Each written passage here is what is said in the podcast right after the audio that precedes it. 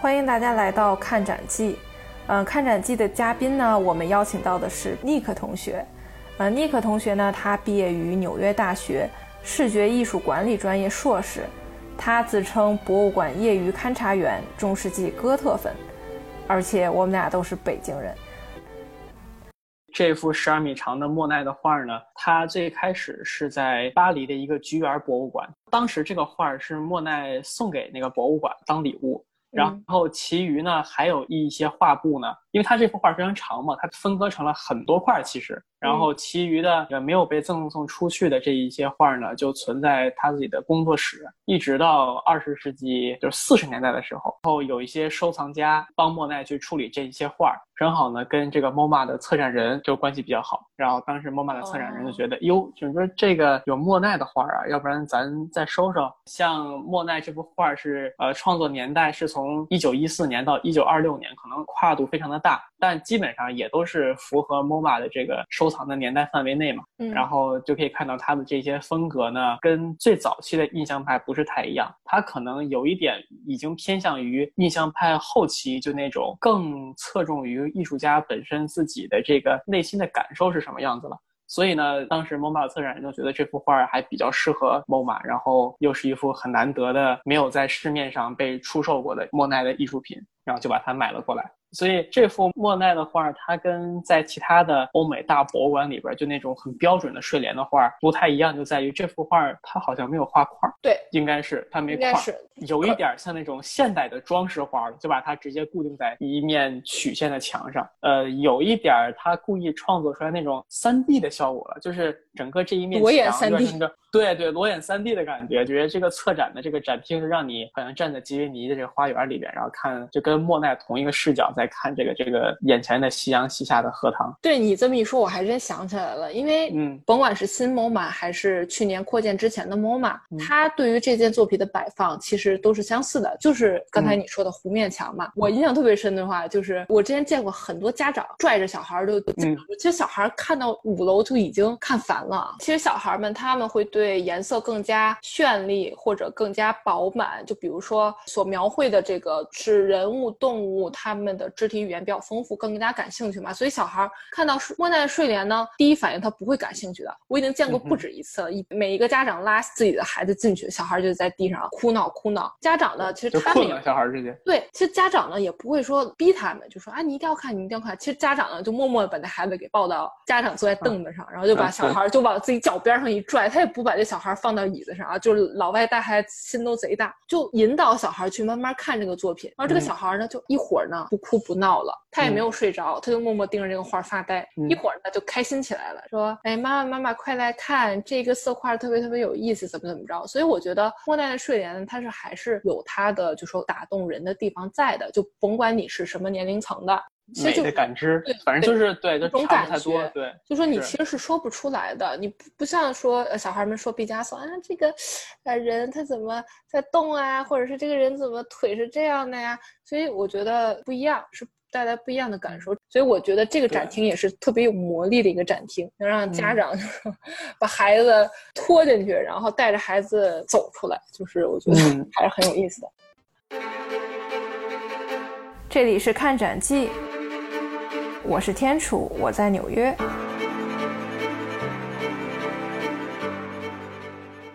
然后刚才我们呢是聊到了早期印象派，其实 MoMA 两件吧算是比较有名的，第一个就是梵高的《星空》，第二个就是保罗塞尚的《沐浴者》，这两个作品可以说是 MoMA 后印象派代表馆藏。就是星空这个画，它原来是在单独的一面墙上，但是现在这个 MoMA 新馆装修完之后，就把梵高的这个星空给放到了。其实它和沐浴者是在两面墙上，是成直角两面墙上。其实梵高的星空呢，具体画的什么，我们不用多讲啊，这个大家都太清楚了。嗨，我是博物馆精灵，我来跟你说一说家喻户晓的荷兰后印象派画家温森特·梵高。梵高生于1853年，在1890年逝世，一共才活了只有37岁。据说到现在他的死都是一个谜哦。梵高是表现主义的先驱。他深深地影响了二十世纪的艺术，尤其是野兽派和德国表现主义。他的代表作有《星空》，他自己的自画像系列，还有向日葵系列，其中《星空》便是 MoMA 的馆藏。这件作品呢，是梵高创作于去世之前的一年，是在精神病院中创作出来的，也就是一八八九年。这件作品呢，那就是 MoMA 镇馆之宝，没有之一。而这张作品呢，是被誉为后印象派的最佳代表作之一。比起早期印象派对光影的那种狂热追求，此时呢，艺术家会思考更多，更多的融入自己的情感和个人想法。其实大家也都知道啊，梵高呢，他自身是患有躁郁症的，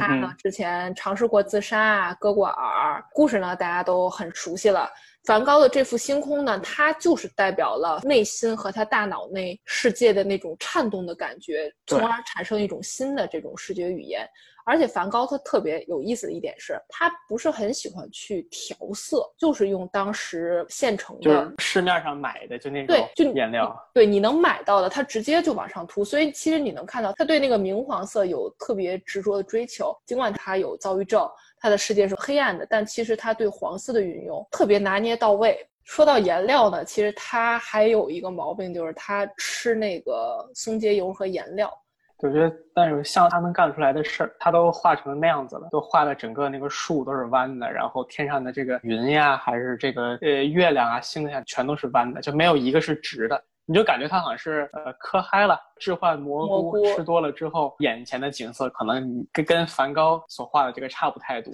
对你，你说到这个，其实我之前一直有个疑问，我在想，云南吃过那个毒蘑菇不小心中毒了的云南同胞们，是不是看这个他们说高的作品会会有一定的共鸣感？因为我没有那种感觉，我无法从精神层面，我可以从内心 get 到那个点，但是我无法用大脑和精神层面去 get 到那个点，所以我特别想问问云南同胞们，是不是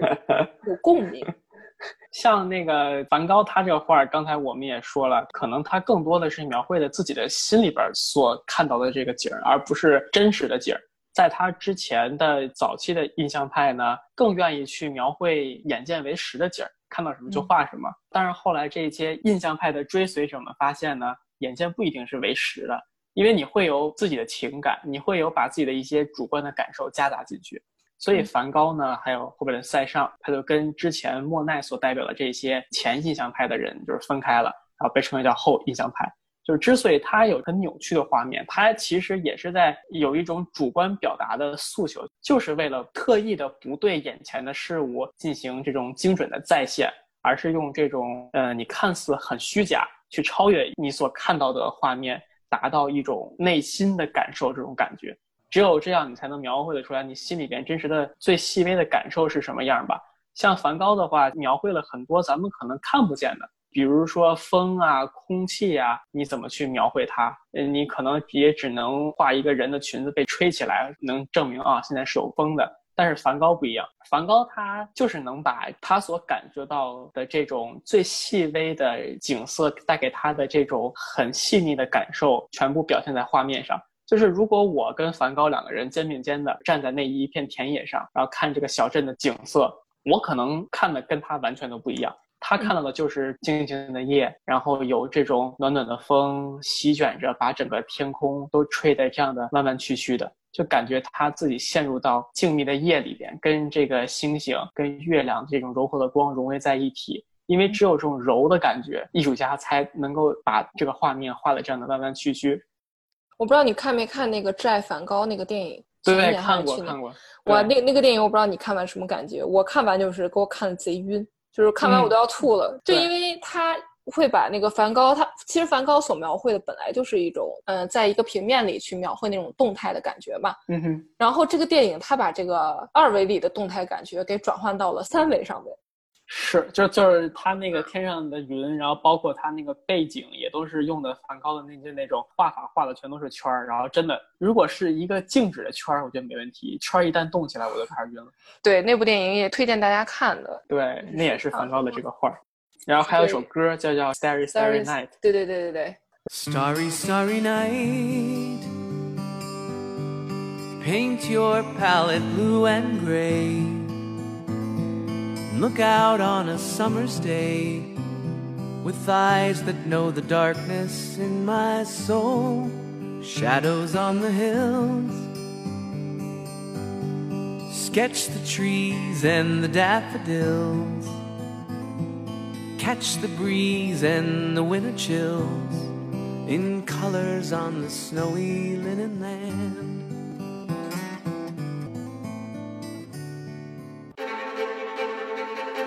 这里是看展记，我是天楚，我在纽约。